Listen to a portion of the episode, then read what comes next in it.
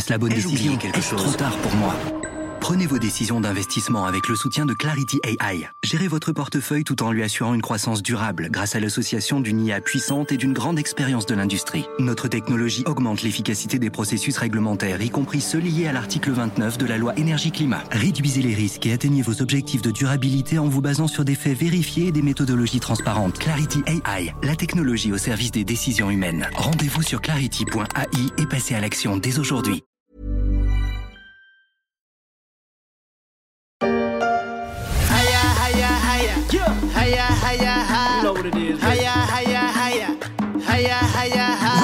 La chanson officielle de la Coupe du Monde de la FIFA qui se tient cette année au Qatar a une date assez inhabituelle, du 19 novembre au 18 décembre, et dans un contexte lui aussi inhabituel pour un tel événement planétaire. Rarement le pays organisateur aura été autant contesté, quatre ans après une Coupe du Monde organisée en Russie, devenue depuis un paria pour une partie de la planète qui a bien du mal à se sentir mieux ensemble.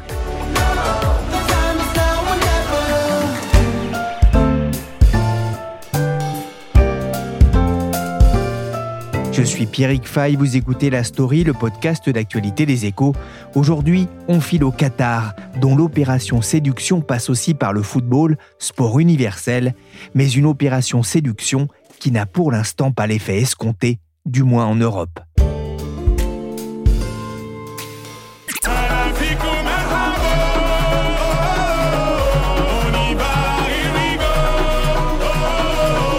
On y va, here la rencontre des continents avec Arbo, Ozuna et Gims. Une Coupe du Monde, c'est une fête, surtout quand on gagne, comme la France en 2018. C'est la grande fête du football, mais aussi comme les Jeux Olympiques, un moment de fraternité autour du ballon rond.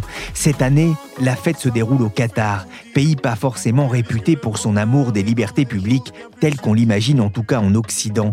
Un choix de plus en plus critiqué sous nos contrées, à l'image de l'ancienne gloire du foot cantonat, dont les mots forts sont repris sur BFM TV. Mais soyons honnêtes, cette Coupe du Monde-là n'a aucun sens. Pire, c'est une Aberration, folie, stupidité, horreur humaine. Quant au ne mâche pas ces mots, combien de milliers de morts pour amuser la galerie pendant deux mois, la caricature même de ce que l'homme est capable de porter en lui comme saloperie extrême. Kanto va boycotter la Coupe du Monde. Il ne regardera pas un seul match. Les appels au boycott se multiplient et plusieurs villes, dont Paris, ont annoncé qu'elles n'organiseront pas de fan zone sur leur commune.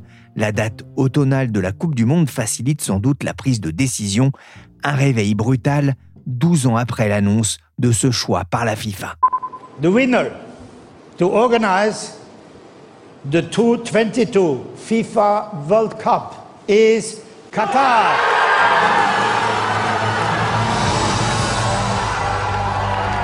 Bonjour Laura Maï-Gaverio. Bonjour Pierrick. Vous êtes correspondante des échos. Au Moyen-Orient, on s'en souvient, hein, le choix du Qatar. En 2010, c'était un choix fort de la part de la FIFA. C'était un choix surprenant. Déjà parce que le Qatar n'a pas vraiment une tradition de football. D'ailleurs, il n'a pas de tradition sportive à l'origine. Euh, la jeunesse euh, qatarienne est plutôt passionnée de faucons. Ils aiment élever les faucons et ils aiment faire des démonstrations, des spectacles, des courses de faucons. Donc, vous voyez que c'est un, sport très local. Mais finalement, quand euh, on est arrivé euh, avec ce projet et on a dit à cette jeunesse qatarienne, vous allez vous mettre au sport, c'était quand même une rupture culturelle. Donc, premièrement.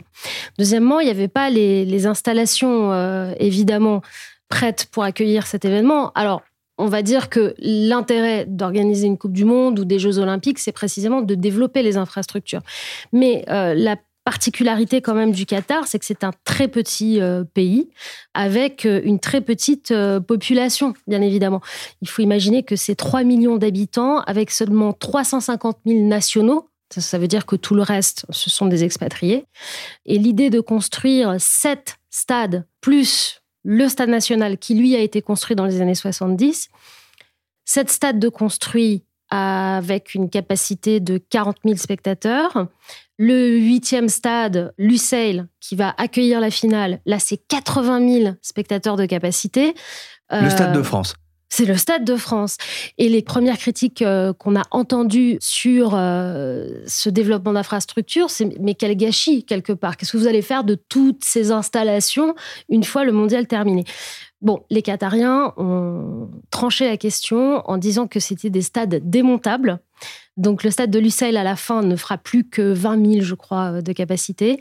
Et euh, toutes ces installations vont être certaines réutilisées pour construire Lusail, donc cette ville nouvelle qui pousse à l'occasion du mondial à côté de Doha et le reste va être offert à des pays africains. Alors on ne sait pas encore lesquels et selon quels critères ils vont être sélectionnés, mais bien évidemment, il y a une espèce de soft power de l'action de charité que pratique le Qatar et qui va de pair avec euh, ce soft power euh, du sport. Donc un choix euh, totalement surprenant et même choquant pour certains, puisque Pierrick, vous le savez, cette Coupe du Monde est entourée d'un voile de sulfure.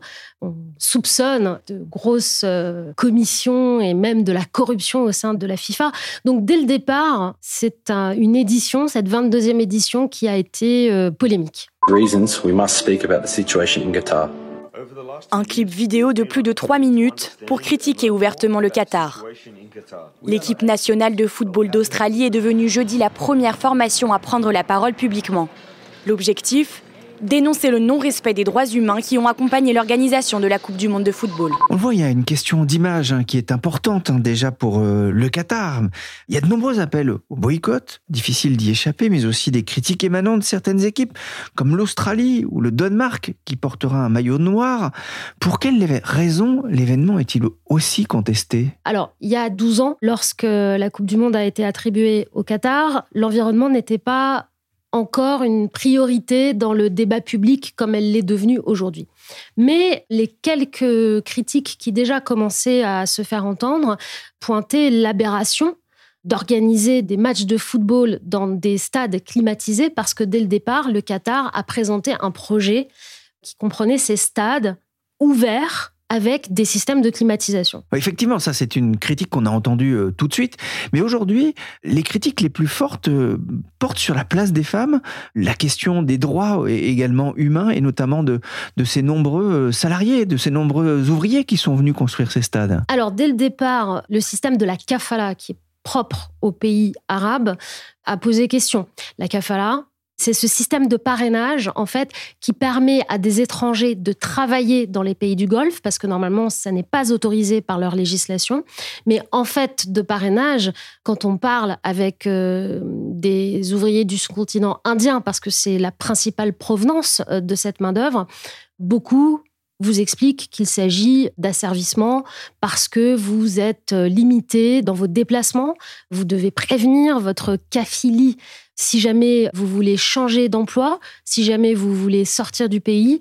Et puis, il y a eu des abus. Hein. Apparemment, on leur confisquait les passeports. C'est toujours le cas. Je rentre du Qatar et euh, des témoignages comme ça de situations inadmissibles, j'en ai croisé des, milliers. Ce qui est illégal hein, aujourd'hui. Et c'est devenu illégal. Alors c'est pour ça que les Qatariens estiment que c'est du Qatar bashing et que c'est injuste. Parce que à l'occasion de la Coupe du Monde, ils ont sollicité l'Organisation internationale du travail qui a ouvert des bureaux à Doha. Et c'est le seul pays de la péninsule qui a ouvert ses portes au regard international normé, comme l'Organisation internationale du travail. Vous ne trouvez pas l'OIT en Arabie saoudite ou aux Émirats, qui ont toujours d'ailleurs exactement ce système de, kafala. Ils disent l'avoir aboli au Qatar. Alors, la réalité, c'est qu'ils ont aménagé le système, notamment, ils ont fait quelque chose d'inédit et qu'on croyait impensable encore récemment. Ils ont instauré un salaire minimum de 225 dollars par mois. Alors bon, pour nous, ça paraît dérisoire. Pour un Pakistanais qui euh, n'a pas trop le choix de ses perspectives d'avenir, et on l'a vu par exemple récemment avec cette catastrophe environnementale qui a touché euh, le pays comme jamais, pour ce Pakistanais qui vient travailler au Qatar, c'est une somme inespérée. Et d'ailleurs, les Qatariens avec qui je parle nous font remarquer que une grosse partie du PIB du Pakistan est constitué des envois familiaux de cash. Et donc, euh, les Qatariens me disent, mais nous, on, œuvre au développement de ce pays. Et la preuve, les ambassades n'interviennent jamais quand il y a des cas de disparition ou de maltraitance. D'ailleurs, le seul chiffre vraiment avec lequel on travaille, c'est une enquête du Guardian qui date de l'année dernière et qui dit qu'il y aurait eu 6500 morts sur les chantiers. Mais on n'a pas pu recouper cette information du Guardian. Et bien sûr, ça, il faut le dire, pour une simple raison, c'est que le Qatar n'est pas transparent sur le sujet. S'il y avait eu d'autres chiffres à exploiter, vous pensez bien qu'en allant euh, dans les bureaux de l'OIT, on me les aurait donnés. Donc euh, il y a malgré tout un, un problème. Et ce qu'il faut bien comprendre, c'est que là-bas, il y a une société qui fonctionne sur une hiérarchie. Cette hiérarchie est organisée en fonction des types d'emplois que vous occupez. Donc c'est une société, on peut le dire, complètement verticale. Donc les Occidentaux, eux, ont des postes plutôt de cadre dans la communication. Évidemment, leur système de parrainage est beaucoup plus souple que euh, pour les Asiatiques. Les Indiens sont aujourd'hui plutôt des petits patrons. Donc, il faut savoir que finalement, quand vous plaignez les ouvriers indiens et pakistanais de leurs conditions de travail, et c'est ce que les Qatariens vous disent, c'est directement dû au comportement de leurs euh, ressortissants euh, qui, eux, exploitent des postes un peu plus élevés. Et après, vous avez toute cette main-d'œuvre non qualifiée, enfin, qu'on estime non qualifiée, parce qu'il y a beaucoup de diplômés chez eux hein, qui finissent dans ces circuits euh, du travail manuel et qui, eux, sont vraiment au bas de l'échelle. Une critique aussi qu'on entend du côté des Qatariens, c'est que les Occidentaux leur donnent des leçons Hein, mais euh, ils n'ouvrent pas leurs frontières pour autant à cette main-d'œuvre. Donc, euh, cette notion finalement d'exploitation du travail, pour eux, c'est hypocrite.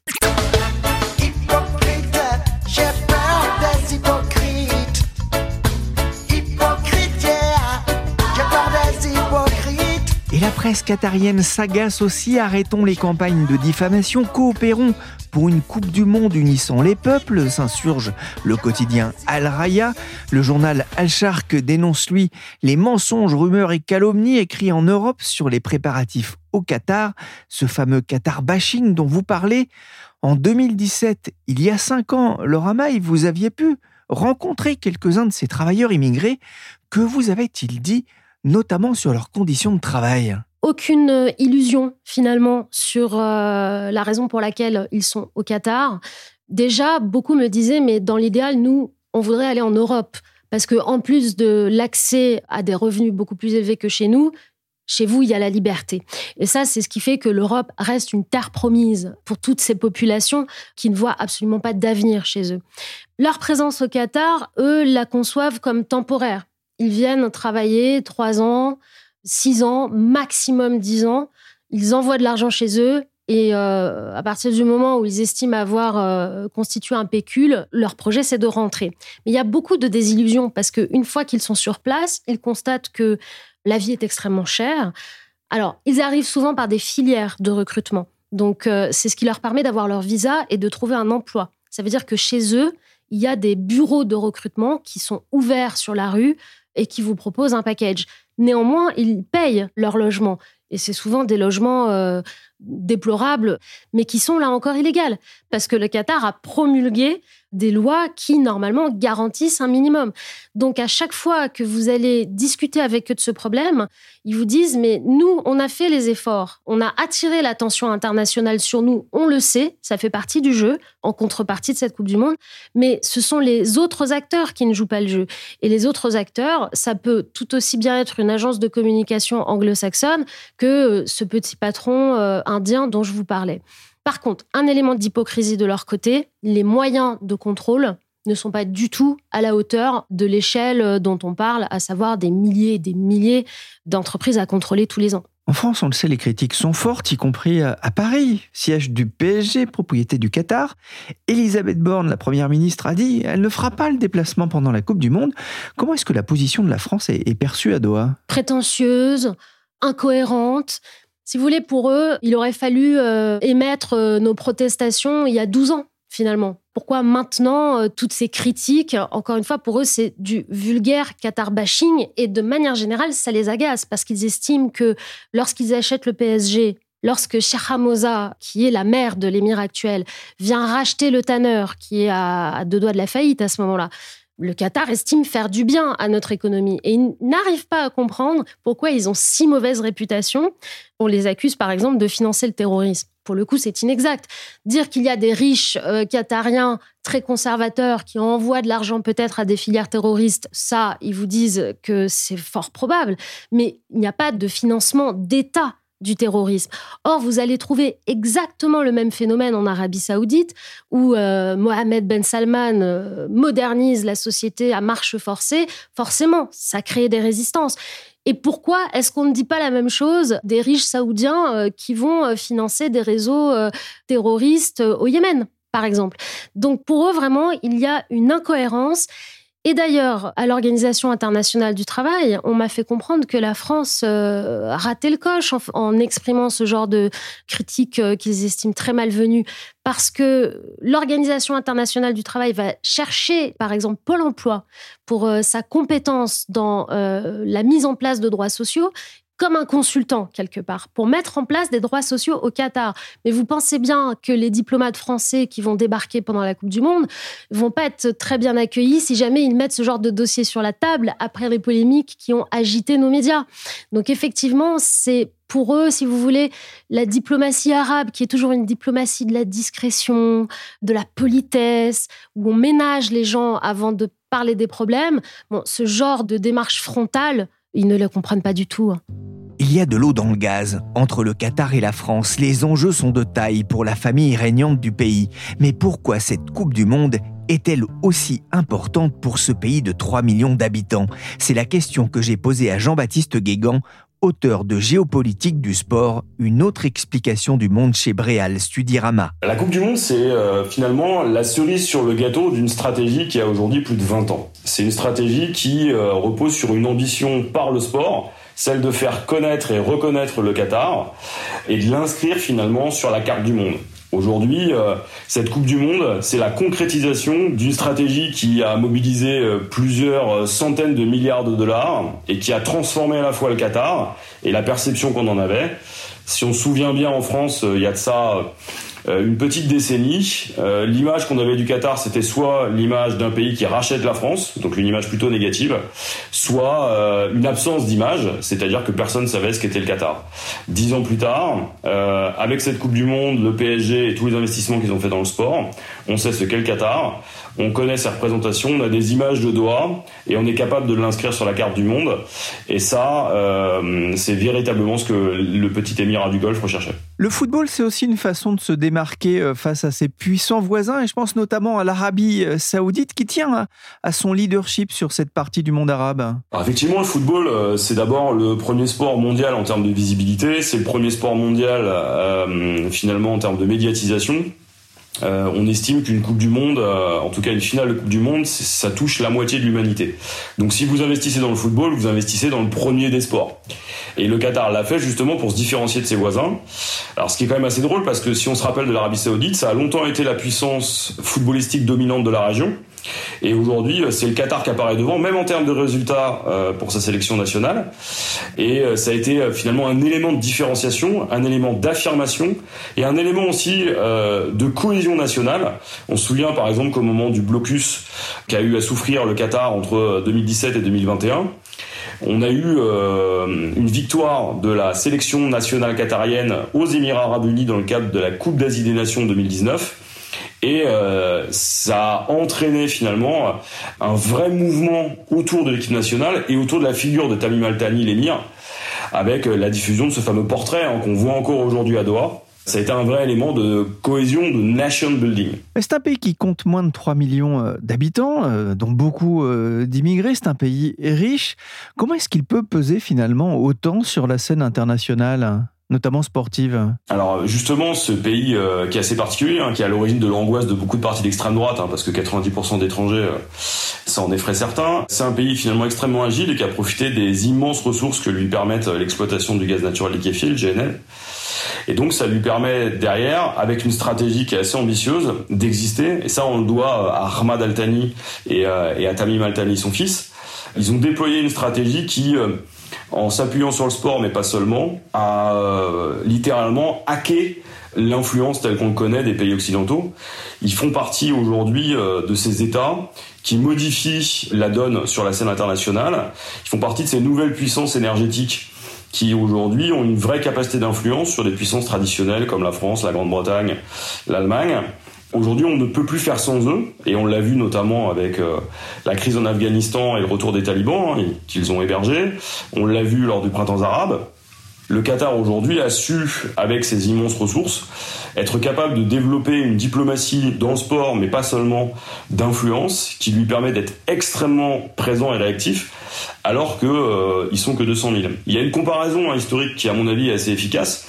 Ça ressemble beaucoup à Athènes au 5e siècle avant Jésus-Christ, au moment où, euh, par son organisation même, euh, la cité-État alors qu'elle est composée aussi hein, de 90% d'étrangers, de gens qui n'ont pas de droit, arrive à euh, déployer sa puissance sur le bassin méditerranéen.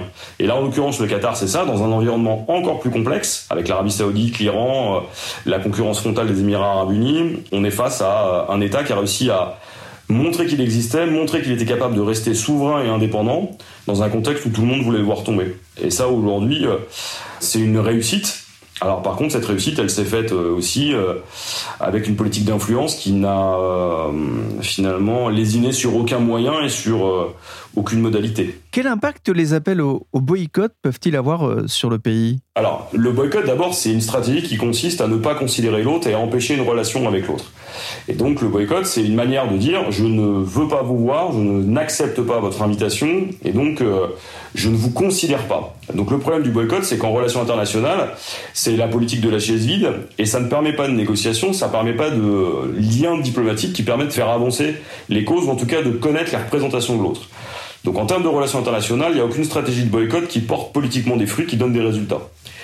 Maintenant, qu'est-ce que ça donne sur le pays? Bah, La première des choses, c'est que euh, ça a été vu pour beaucoup comme une, euh, Qatar, comme une humiliation et comme la volonté de créer un rapport de force. Donc ça n'a pas forcément été compris, ça a été mal vécu, et malgré les critiques légitimes, hein, sur les droits humains, etc., on en a parlé, la question du boycott, elle reste problématique.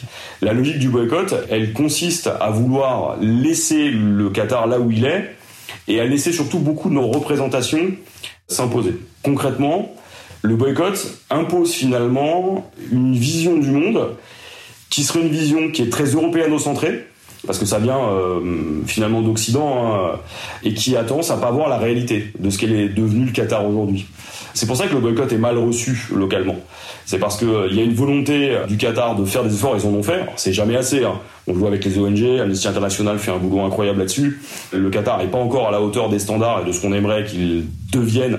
Maintenant, euh, la logique du boycott, elle n'était pas comprise parce que c'est un rapport de force qui lui est forcément défavorable et contre lequel il peut difficilement lutter parce que euh, ça affecte son image internationale. Ça nuit finalement à cette exposition et à cette visibilité qu'il recherche parce que derrière, et c'est un peu euh, finalement récolter ce qu'on a semé. C'est à force de vouloir s'exposer, bah, on montre aussi ce qu'on est, et donc on est attaqué là-dessus. Donc le boycott, c'est à la fois un révélateur d'une stratégie, c'est aussi un problème pour le Qatar, et puis c'est une limite quant à ce qu'ils essaient de récupérer en termes de retombées d'image, en termes de tourisme, etc.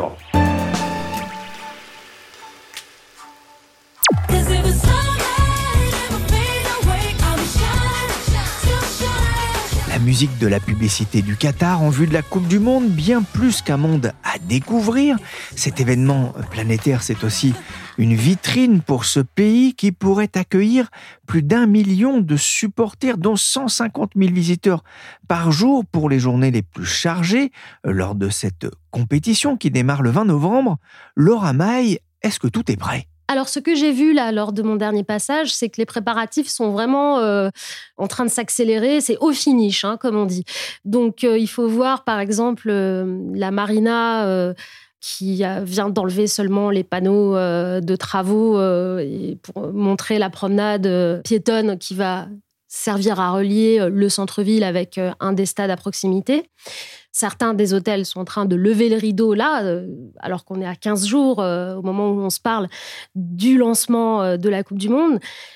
On estime qu'il va y avoir des ratés quand même. Et c'est d'ailleurs pour ça qu'ils ont anticipé en favorisant les liaisons avec les pays limitrophes.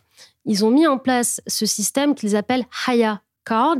En fait, c'est une carte que vous allez être obligé d'avoir sur vous pour pouvoir rentrer dans le pays. Un système de visa facilité si par exemple vous dormez à Riyad ou à Oman à côté, 45 minutes hein, de vol.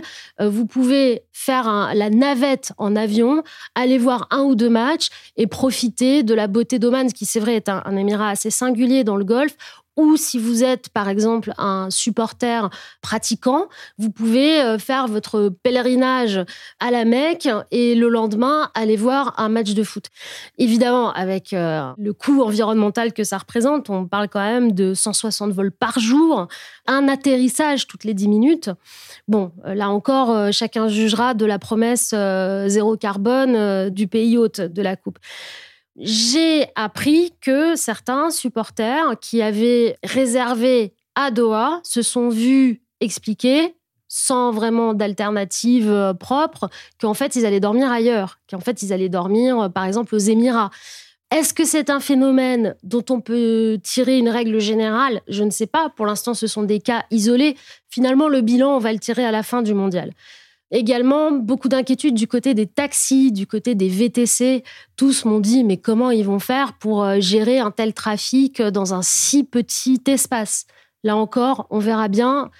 Si vous voulez, les fonds sont illimités. Donc, à partir du moment où ils se fixent un objectif, souvent ils l'atteignent. J'ai cru comprendre que vous, vous aviez euh, décidé de passer vos, euh, la Coupe du Monde ailleurs, hein, c'est ça?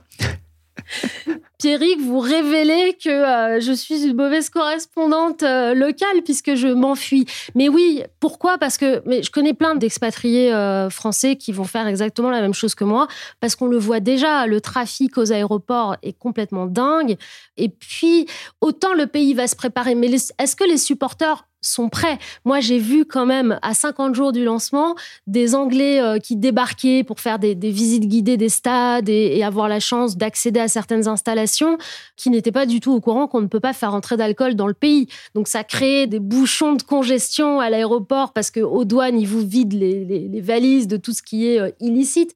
Donc euh, je pense que ça va être un moment assez amusant je pense qu'il faut le prendre comme ça, un moment amusant de confrontation des cultures. Ça m'est déjà arrivé de devoir vider euh, une demi-bouteille de, euh, de Vitel, euh, de Volvic, hein, désolé pour la marque, mais avant de prendre l'avion, parce que j'avais ça dans mon sac, j'essaierai pas avec une bouteille de vodka, en tout cas, c'est sûr.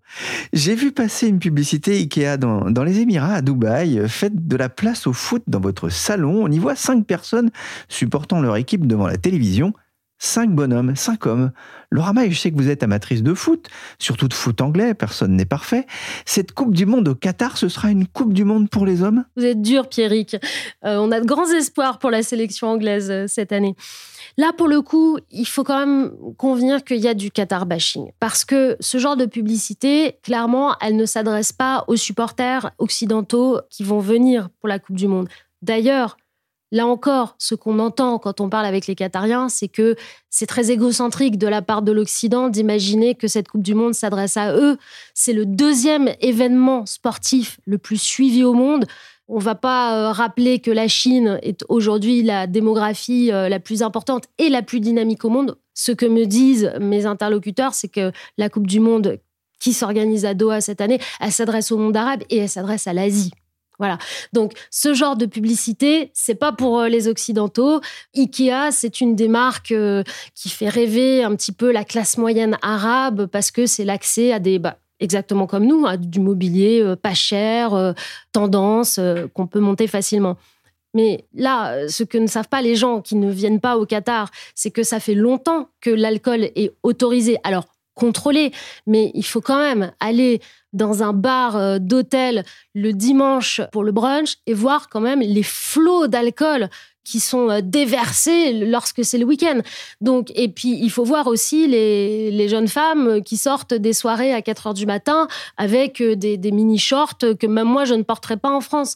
Donc, vraiment, je pense que pour ce qui concerne la libéralité des mœurs, les supporters trouveront leur compte avec une avancée notable, c'est que les LGBT auront un peu de tolérance en matière d'exposition pendant la Coupe du Monde. Est-ce que cette tolérance va perdurer après la Coupe du Monde, c'est ça en fait qu'il faudra aller voir, je pense, pour nous journalistes, retourner au Qatar euh, au mois de janvier, au mois de février, pour voir ce qu'il en est des avancées concrètes en matière de droits humains.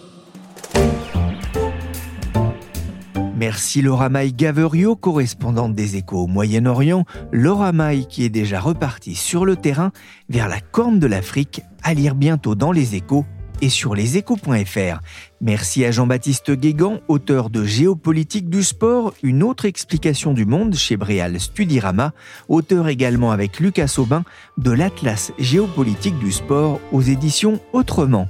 La story s'est terminée pour aujourd'hui. Cet épisode a été réalisé par Willy Gann, chargé de production et d'édition Michel Varnet. Abonnez-vous pour ne manquer aucun épisode.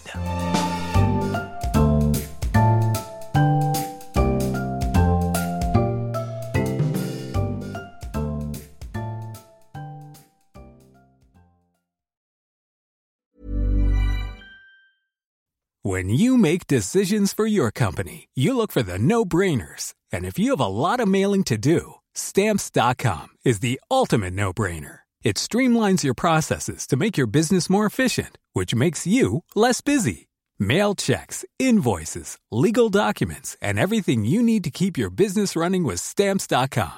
Seamlessly connect with every major marketplace and shopping cart Schedule package pickups and see your cheapest and fastest shipping options from different carriers with rates up to 89% off USPS and UPS rates. And with the stamps.com mobile app, you can take care of mailing and shipping wherever you are. Make the same no-brainer decision as over 1 million other businesses with stamps.com. Sign up with code program for a 4-week trial plus free postage and a free digital scale. No long-term commitments or contracts. That's stamps.com.